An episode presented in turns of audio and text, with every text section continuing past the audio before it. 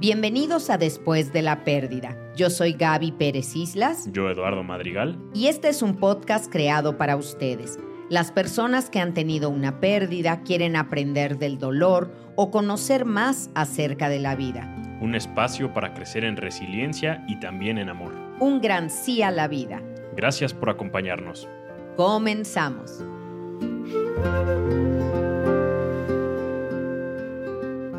Bienvenidos a este episodio de Después de la Pérdida. Me da mucho gusto estar con ustedes. Hola Eduardo Madrigal. Hola, ¿cómo están todos? Espero muy bien. Y bueno, el episodio de hoy eh, me va a gustar, me va a gustar. Ni lo he escuchado, pero me va a gustar. No, claro, pues no lo has escuchado, no lo hemos hecho. Pero espera, porque voy a, voy a leerte algo que tengo para los dos. Hola Gaby, esperé tanto este momento para poder verte en vivo. Es para mí un regalo enorme que me da la vida. Desde el buscar qué ponerme para esta cita con esta amiga que no me conoce, pero que yo esperaba con tantas ansias, me da mucha emoción. Tú para mí eres mi Elizabeth Kubler-Ross, en la que he apoyado desde que descubrí, desde que te descubrí hace tres años por TikTok. Siempre que escuchaba tus podcasts o YouTube, soñaba con la idea de un día poder abrazarte y darte un regalo hecho por mí y que quedara plasmado ese amor y respeto que te tengo. Te, te, confieso que tú y Eduardo Madrigal me hacen compañía en mi trabajo. Trabajo en, no lo voy a decir, y reparto recibos o tomo lecturas, camino entre 4 y 5 horas, camino entre 18 y 22 kilómetros diarios. Y es ahí donde tengo mis terapias y risas con ustedes. A veces los repito porque siempre encuentro un sentido diferente. Gracias Gaby por abrir mi mente y el corazón a muchas cosas. Incluso hubo un podcast donde hablaste que tomas magnesio y desde ese día yo lo tomo. y por ende mi familia. Así de influyente eres en mi vida. Gaby, Dios te bendiga siempre. Te amo, mi Gaby querida.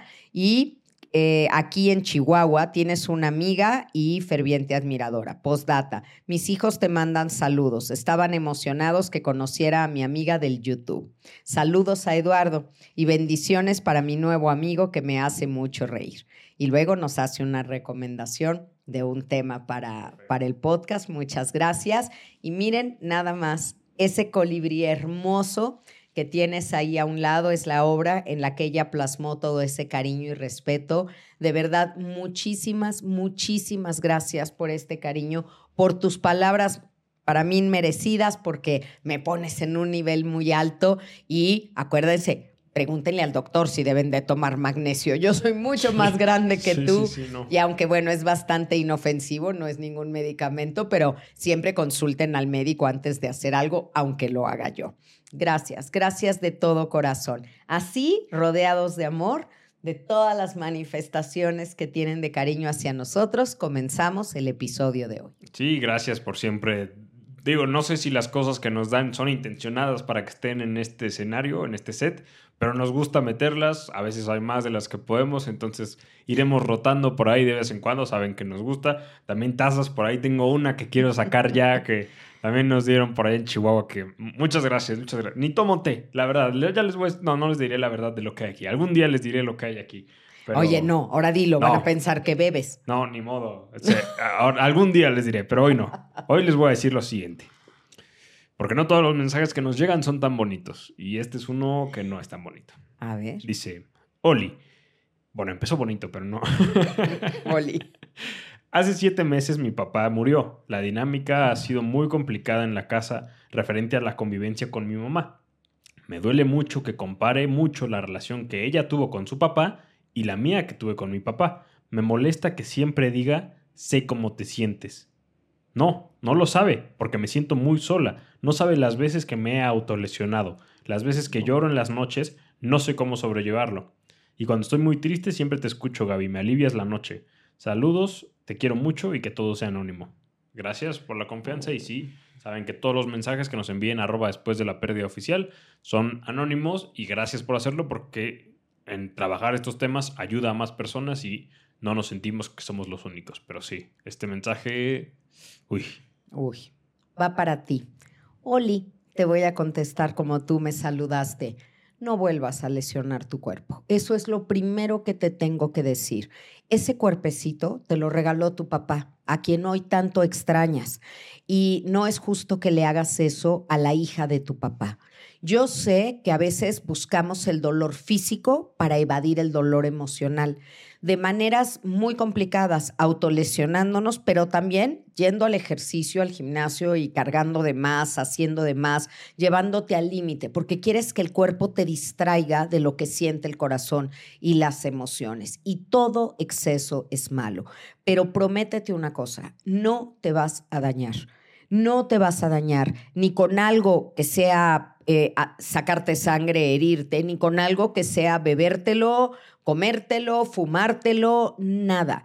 Porque nuestro, nuestro cuerpo debe de ser a la vez un templo y un parque de diversiones. Yo creo que debe de ser esas dos cosas. Los placeres de la vida, los sentidos nos fueron dados para disfrutar. Así que es un parque de diversiones, no de sufrimientos. Y un templo porque lo debes de cuidar lo debes de cuidar, es el carruaje que tenemos para que lleve nuestra alma el resto de nuestra vida y créemelo. No quisiera que hicieras nada que el día de mañana no tuvieras cómo explicarlo a tus hijos. ¿Qué son esas cicatrices? ¿Qué son esas rayitas que tienes? ¿Qué te pasó aquí? ¿Qué respuesta les vas a dar? Yo ya no quería vivir o yo ya no sabía cómo vivir sin mi papá. Eso era lo primero que quería decir con respecto a este mensaje, para ti y para todos aquellos que hacen eso.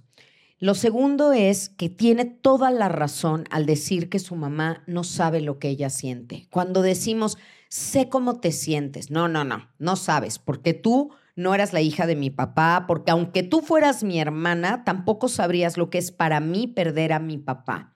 Cuando yo les he dicho que cada duelo, cada pérdida es una huella digital, un traje hecho a la medida, es en serio. Tu mamá puede tener una idea de lo que es sentirse así si ella también perdió a su papá, pero era una persona diferente, una relación diferente, un momento histórico diferente y no puedes saber cómo te sientes, pero tampoco la culpes por eso. Dile cómo te sientes.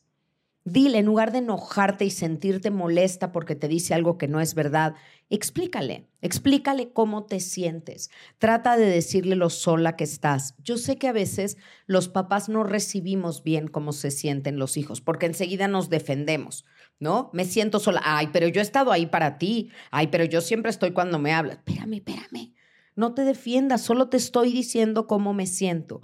Pero es que mamá o papá se sienten tan responsables de los hijos que también quieren ser responsables de sus estados de ánimo. Y eso es imposible. Somos personas autónomas y podemos transitar muchos estados de ánimo y no todo tiene que ver con nuestros padres. Sí, es que siento que los papás tienen esta pues instinto paterno materno de todo lo que le pase a mi hijo, yo lo puedo solucionar o yo soy causante de, ¿no? Entonces, si mi hijo está triste, no, pero si yo he estado ahí, si yo le doy muchos dulces, o sea, si siempre nos reímos, no siempre es responsable, ni culpable, ni nada, lo que una persona se sienta con cómo actúen los demás, ¿no? Y en los duelos, cuando hay un fallecimiento, pues ahí sí nadie tiene la culpa ni la responsabilidad, ¿no? O sea, cosas pasan y es como, creo que hicimos la analogía esta alguna vez de una familia, que es como un vaso o un algo de cristal que se rompe y los pedazos se van, pues cada quien para su lado, ¿no? Puede que algunos dos coincidan y dos personas estén viviendo duelos similares conforme cómo se sienten, qué están haciendo, qué les ayuda o qué no, pero hay uno que puede que esté acá y el otro por allá, y uno que se fue mucho más lejos. Entonces, obviamente, después de una pérdida es importante pues, ver dónde están todos, ¿no? o sea, hacer como un mapa de, a ver, chavos, dónde estamos y a dónde queremos ir. Ya no se va a poder reconstruir ese frasco, lo hemos hablado, pero ¿para dónde queremos llevarlo y saber dónde están todos, no? Claro, o volver a construir una vasija nueva que funcione para lo mismo, pero que no sea igual. La vida cambió y la muerte de un padre es algo muy desafiante porque tú no conocías una vida sin tu papá. Desde el día uno que llegaste aquí ya estaba tu papá y también el que estuviera tu papá amortizaba tu relación con tu mamá. No sé si me explico. Esas triangulaciones a veces es mamá la ruda y por medio del papá te suavizo y llego a ti. Y a veces es al revés, papá el rudo y yo por medio de mamá. Pero siempre esta fórmula en la que éramos varios era más sencilla. Ahora estamos tú y yo, mamá, y ya no está otra persona. ¿Cuántos hijos no me han dicho en consulta, Edu? Gaby, es que me siento muy mal por lo que te voy a decir, pero yo hubiera preferido que se muriera mi mamá y no mi papá. O yo hubiera preferido que se muriera mi papá y no mi mamá. Y qué bueno que lo dicen, porque ir a consulta es justamente eso, vaciar el alma, ¿no? Poner en común, hablarlo. Y eso no te hace una mala persona, simplemente claro, con el que te llevabas mejor, con el que había más empatía, con el que tenías más rapport. Esa es la relación que ya tienes dominada, pero la vida quiere que aprendas a dominar la otra, lo que te faltaba, tu asignatura pendiente. Y tal vez a ella tiene que empezar ahora a tener una nueva relación con su mamá, sin su papi, y con el tenga que aprender a hablar con ella y tenga que explicarle cómo se siente y tenga que hacerle ver las cosas. No creo que en, el caso de su mamá haya ninguna mala intención al decirle, sé cómo te sientes. Muchas personas lo dicen, pero ojalá después de escuchar este episodio dejen de decirlo, porque ni yo sé cómo se sienten. Yo nunca he asumido, ah, sí, yo sé cómo te sientes. No, porque sería tanto como que mi trabajo ya fuera mm, muerte de un padre, caja de zapatos número 5, muerte de una madre, caja de zapatos número 3. Qué frío, qué poco personal. Yo necesito saber tu historia. ¿Qué ganaste cuando perdiste y qué perdiste al perderlo? ¿Quién era para ti? No nada más el vínculo que los unía. Sí, justo por lo mismo, entiendan, y nosotros lo hemos dicho varias veces, estos podcasts no son terapia particular.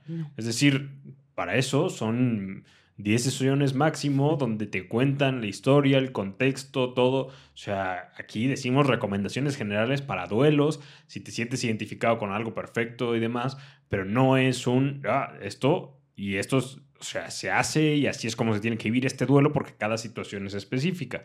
Hay algo de este mensaje que creo que se nos está escapando, o por lo menos a ella sin duda sí, que es que ella perdió a su mamá, ¿correcto? A su papá, ¿correcto?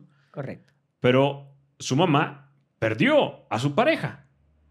Entonces, alguien que está pasando por, lo que es probablemente uno de los duelos más difíciles en su vida, tampoco podemos esperar que sea la persona más cuerda para decirme las cosas que yo necesito, ¿no? El confort emocional que requiere en ese momento esta persona probablemente no necesita, no, no va a venir de su mamá, que también la está pasando. A lo mejor su mamá ya no era pareja con su papá. O sea, no tenemos toda esa información, por eso hay que saber el caso completo. A lo mejor ya se habían separado y este es el duelo del papá de mi hija no de mi pareja, pero no lo sé, no podemos completar con fantasía lo que no tenemos de información, pero sí, tienes mucha razón que a veces esperamos una conducta impecable y el saber decir y el saber actuar de alguien que también está viviendo un duelo. Por eso necesitamos empatía para saber que no soy el único que sufre y que no tengo el protagónico del dolor. Cada quien tiene su rebanada del pastel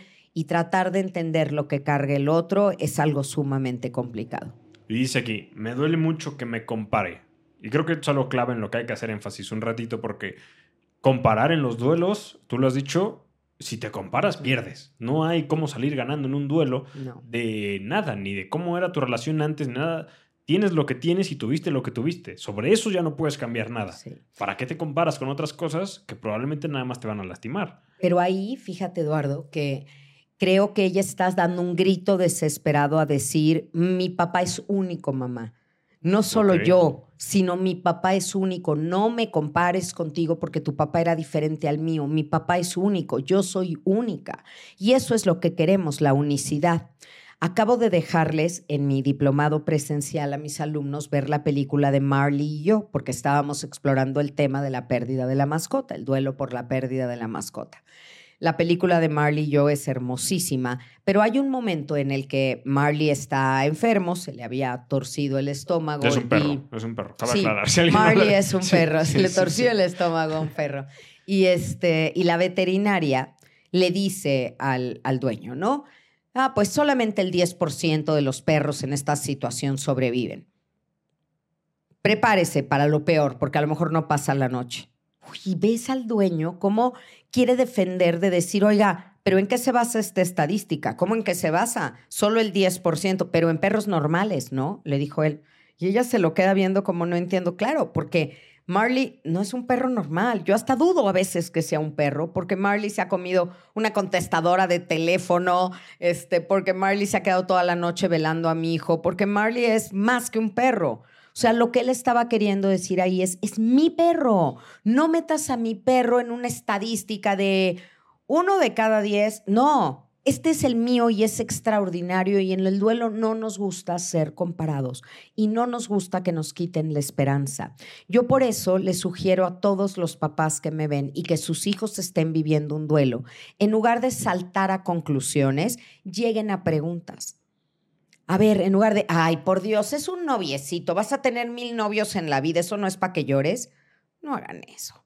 A ver, mi amor, explícame cómo se siente haber perdido este novio. ¿Quién era para ti?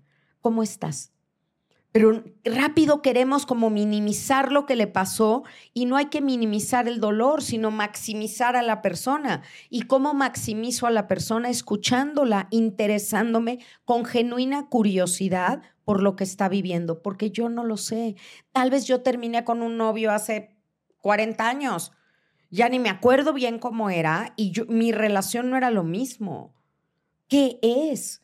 lo que perdió al perderlo a él. Es que él era mi mejor amigo, es que él era mi seguridad, es que él me acompaña. Necesito saberlo. Eso es lo que tenemos que hablar. Y es que creo yo, bueno, porque me gusta creer en la bondad de las personas, que probablemente que la mamá esté comparándolo con su papá o diciéndole sé cómo te sientes o demás cosas que han de decir o que les han de decir a ustedes en sus duelos, es con la intención de mejorar un poco las cosas, ¿no? de que te sientas mejor. No saben cómo, porque no escuchan después de la pérdida, pero... Ni han leído cómo curar un corazón roto, donde claramente les digo qué se ayuda y qué no, qué decir y qué no decir, qué hacer y qué no hacer. Justo, justo, porque no, o sea, no lo enseñan en primaria aún, pero llegaremos a eso. Eh, pero creo que es lo mejor que tienen. Entonces, claro que molesta que un, una persona que no sabe de construcción te esté diciendo, así no va el muro, joven. Cállese cállese, no tiene idea de lo que está hablando.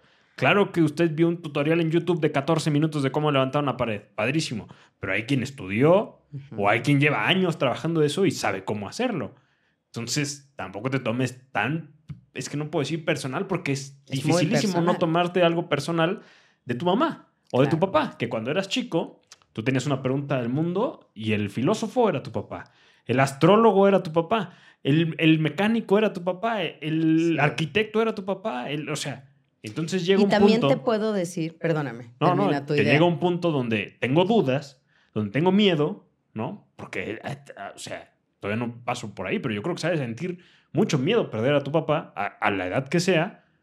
Entonces tienes miedo y llega esta persona que tú veías como la sabelo todo a decirte, sé cómo te sientes o cosas que no te están ayudando.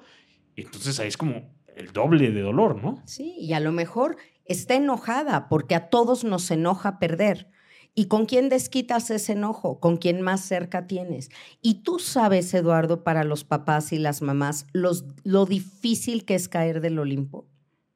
Porque sí, en efecto, para ustedes somos, wow, me lo dijo mi papá, entonces es cierto, me lo dijo mi mamá, y ahora después ya crecen o algo, y, ay, ¿en serio? ¿De dónde sacaste eso? o sea, te cuestionan todo. También se inventan algunas cosas, no, se hagan. Se inventan algunas cosas, pero, pero entiendo lo que dices. Puede ser, puede ser que le pongamos un poquito de crema a los tacos. Pero, pero yo creo que es, es bien duro. Es bien duro haber sido Superman y de pronto convertirte en el, ay, tú qué sabes, ¿no?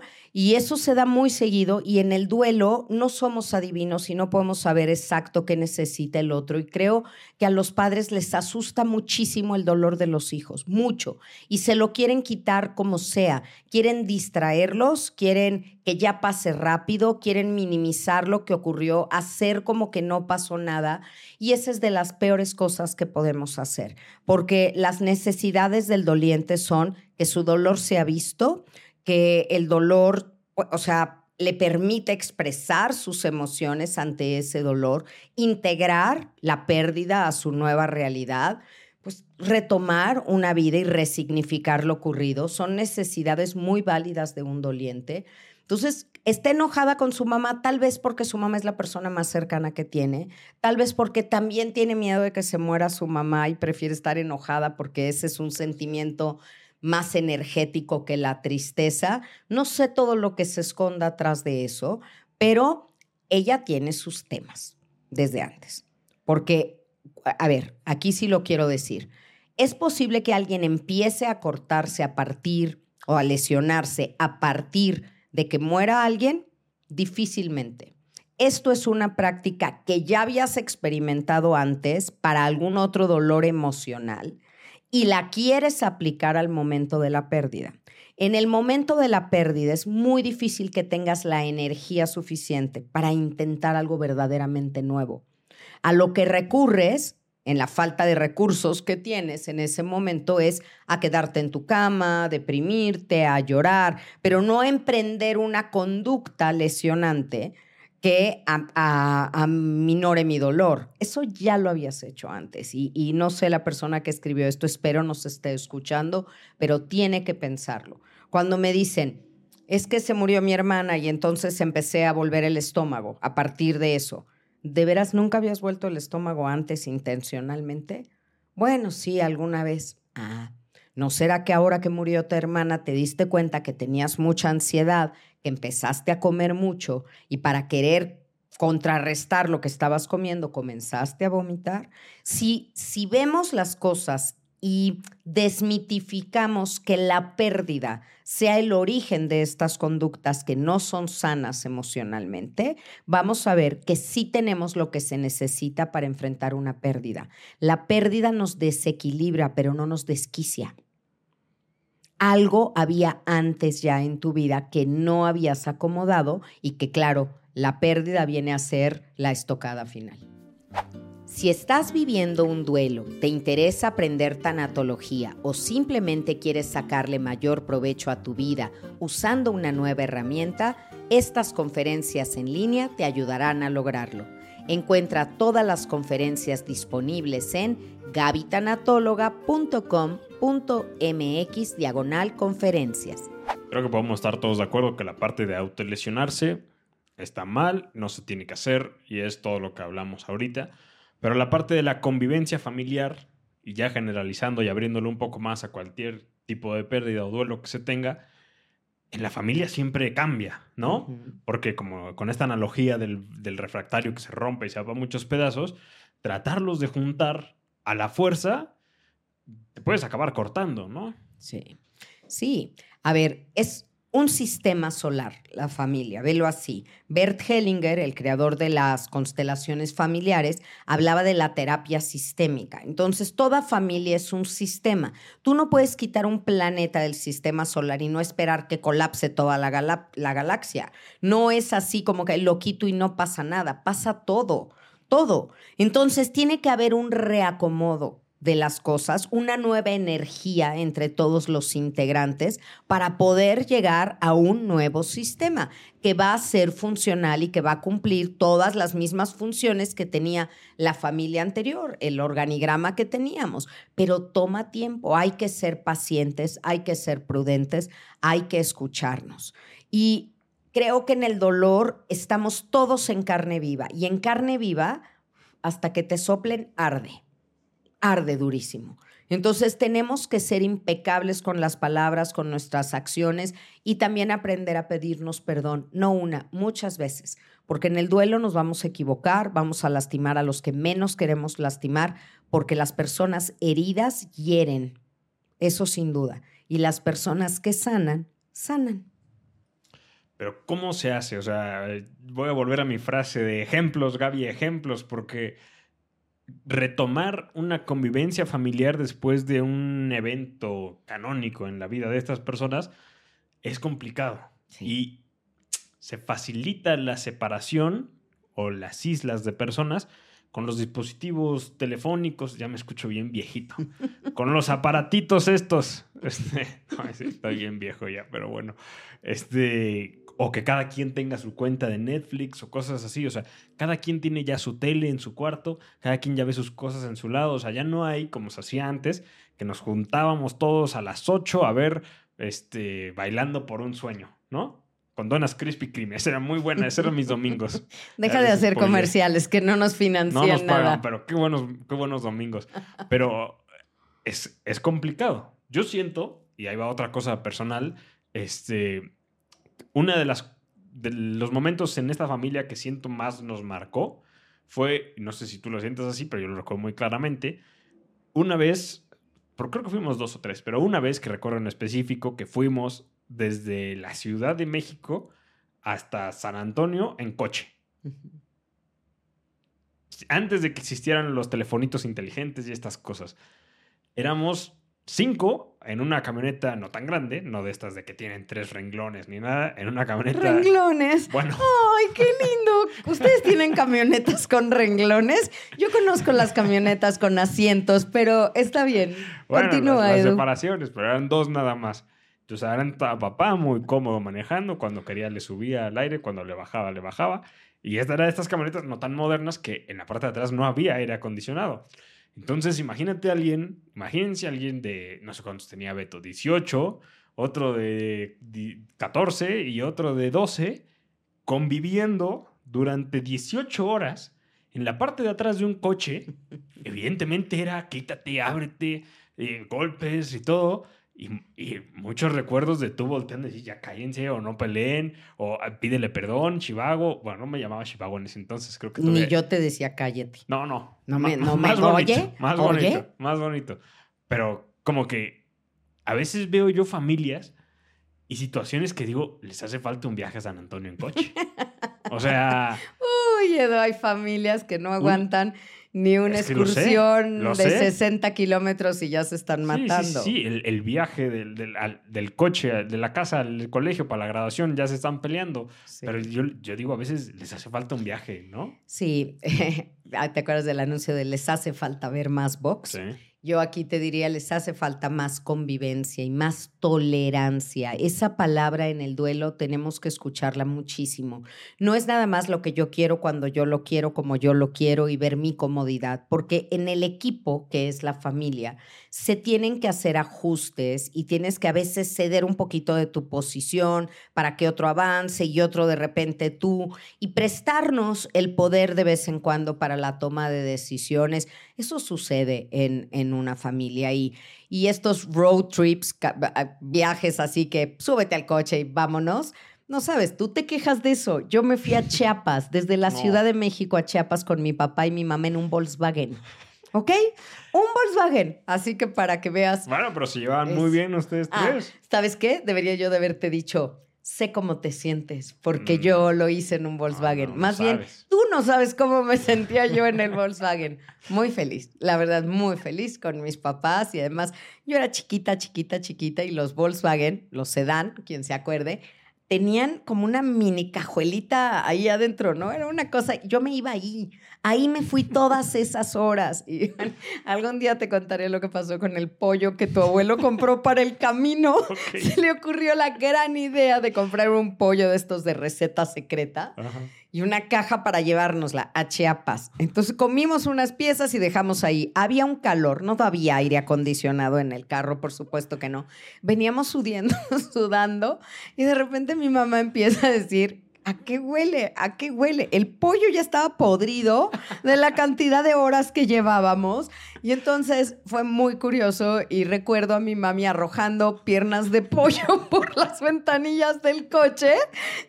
El carro de atrás de haber dicho, esta señora enloqueció, pero bueno. El calor ya le Ay, dio. ya, perdón, perdón y gracias por ese déjà vu y esa anécdota maravillosa de mi familia. Pero eso es la familia. La familia son los momentos de convivencia y también son los momentos duros. Y no podemos protegernos de los buenos, de los ataques de risa que nos dan de repente, y tampoco podemos protegernos de los malos. Hay que aprender a enfrentarlo en familia, en tribu, a duelar en manada, que sería maravilloso. Pero sí, cada uno tiene su propio ego, sus propias comodidades, se encierra en su propia cuevita y la convivencia cada vez se vuelve más difícil y más complicada. Sí, y como conclusión de esa historia, ya cuando vimos que no era opción que ninguno de nosotros se fuera o caminando o en el techo, pues tenías que aprender a de repente, ok, a este compa ya le dio calor, entonces nos hacemos para adelante los demás y tú que te respire un poco más o abrimos un poquito la ventana y cuando ya me moleste la cerramos un poquito, o sea, como que empiezas a llegar a puntos medios reconociendo lo que necesita o quiere la otra persona y cuando la otra persona también reconoce lo que tú quieres o necesitas. No sé qué tanto recomendaría yo esta convivencia forzada de que de repente se vayan todos a Huastepec, ¿no? y meterlos así, porque uno, primero el telefonito no ayudaría. Uy, ahora no, ni los audífonos. No, porque en efecto, al primer choque, entonces se separan y yo me quedo aquí, tú te quedas allá y ya no sirvió de nada. Era un ejercicio que antes creo se podía hacer, ahora no sé. ¿Qué podemos hacer ahora como ejercicio no de convivencia forzada, porque tal vez eso se pudiera considerar un poco secuestro hoy en día, pero pues sí, pero de, para retomar una convivencia familiar que está estrellada. Bueno, yo les voy a dar una recomendación. No hay nada que una más a una familia que un proyecto en común. Se me ocurre, por ejemplo, una mascota. Cuando hay un duelo, puede llegar un nuevo integrante a la familia que no sustituya al que se fue, pero que viene a traer una energía renovada y a lo mejor todos giramos un poco alrededor de este nuevo proyecto conjunto, que es un perrito, un gatito, un pájaro, unos peces, algo así. También se me ocurriría, por ejemplo, hacer un rompecabezas, que es algo que nosotros también hacemos con frecuencia. Tener en alguna mesa ya empezar a armar y cada quien que va llegando del trabajo, de la escuela, a ver, un ratito de armar, de dejar ahí todavía la atención, la energía que trae antes de poder ya convivir. Entonces, hacer esta rutina de llego, saludo y me voy derechito al rompecabezas a poner algunas piezas un rato, ya, ahora sí como que ya me desestresé, ya acabé de llegar y ya puedo estar con los míos. Proyectos en común, proyectos en común, hacer no sé, les voy a decir cosas que han hecho mis usuarios, por ejemplo, ¿no? Ante la muerte de un ser querido, una familia que conozco puso un puestito de hamburguesas. Y entonces ahora se dedican también, además de lo que hace cada quien en el día, pero en la noche hay que sacar el carrito de las hamburguesas, hay que atender y están todos juntos haciendo equipo y colaborando para eso, para tener un ingreso extra para poderse ayudar y me pareció una gran idea. Otro papá que perdió a su esposa y tiene dos hijos, decidió que los domingos iba a ser el día que iban a ir a comer fuera. Cada domingo uno elige el restaurante diferente y entonces los otros se aguantan. No es de, ay, a mí no me gusta esto. Bueno, tú eliges la próxima semana. Hoy le tocó. Y van al restaurante y por qué elegiste esto y que te gusta. Y entonces están hablando y están comunicándose entre ellos. Otra familia que, que atiendo decidieron ir a museos de pronto se dieron cuenta que los domingos era el peor día de duelo, que era cuando sentían más la ausencia del hermanito, que era cuando normalmente se quedaban en casa y decidieron que ya no querían quedarse en casa. Entonces están yendo a recorrer todos los museos de la Ciudad de México. Hay cantidad de museos, unos más grandes, unos más chicos, pero cada domingo es el proyecto nuevo de a dónde vamos a ir y están estableciendo rutinas y cosas diferentes porque queremos estar juntos queremos seguir juntos, no de la manera como estábamos. Esta es una nueva integración familiar, pero lo importante sigue siendo la familia. Y creo que esto es importante que lo diga. La familia es más grande que cualquiera de sus integrantes.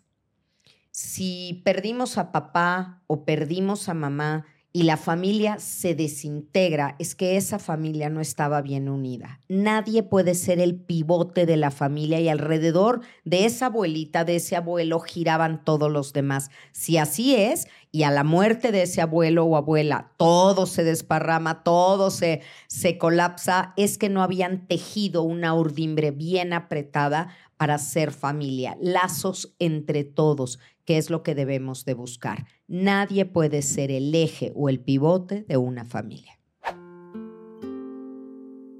Me gustó mucho el ejemplo del rompecabezas, porque a veces es cuando intentamos decir algo o platicar o convivir con otra persona que muy rápido te puede sacar de tus casillas o dijo algo o te molestó la forma en la que lo dijo o, ¿sabes? Entonces algo que puede ser un problema un poco pequeño, lo vamos nosotros alimentando más con cosas más pequeñas, pero que acaba siendo ya una hoguera impresionante y un rompecabezas nada más llega, estás en silencio pensando esto encaja aquí, ¿no? O sea, me parece una buena convivencia de hasta, no sé cuánto diga la caja, pero hasta ocho personas, hagan de los que quieran, este, que no tienes que estar hablando, ¿no? No tienes que estar y activas otros circuitos de la mente. Sí, porque a veces el querer decirte, una vez más, cuando alguien no está preparado o no ve después de la pérdida, que te esté diciendo cómo te sientes o interpretar tus sentimientos o lo que sea, puede llegar a ser más molesto porque se le salen cosas como sé cómo te sientes, pero piensa en esto o mira esto, entonces eso acaba molestando más. En cambio, solo tiempo de convivencia sin hablar. A ver qué, qué actividades se les ocurren a ustedes. Me gustaron las que propusiste. Seguro ustedes también tienen algunas que las funcionen, entonces me gustaría leerlas en los comentarios y también lean los comentarios para ustedes saber cómo, ¿saben? E, esto se complementa mucho con lo que ustedes comparten, entonces las buenas prácticas habrá que compartirlas. Veamos en los comentarios qué les ayuda a ustedes como familia o les gustaría aplicar o vieron una película o algo así y vamos a intentar cosas nuevas. Lo que sí sin duda no pasa es que mágicamente se arreglen las cosas, ¿no? No, no, eso no pasa. Sí hay magia, hay alquimia en las familias cuando cada quien pone su ingrediente. Les recomiendo leer La niña a la que se le vino el mundo encima para que no renuncien a sus dones, para que sepan eh, seguir siendo ustedes cuando más lo necesitan. Y al final de ese libro vienen unas recetas que también pueden hacer en familia, porque también cocinar es una actividad conjunta en la que el silencio es muy llevadero. Hay que aprender a sobrellevar los silencios en familia.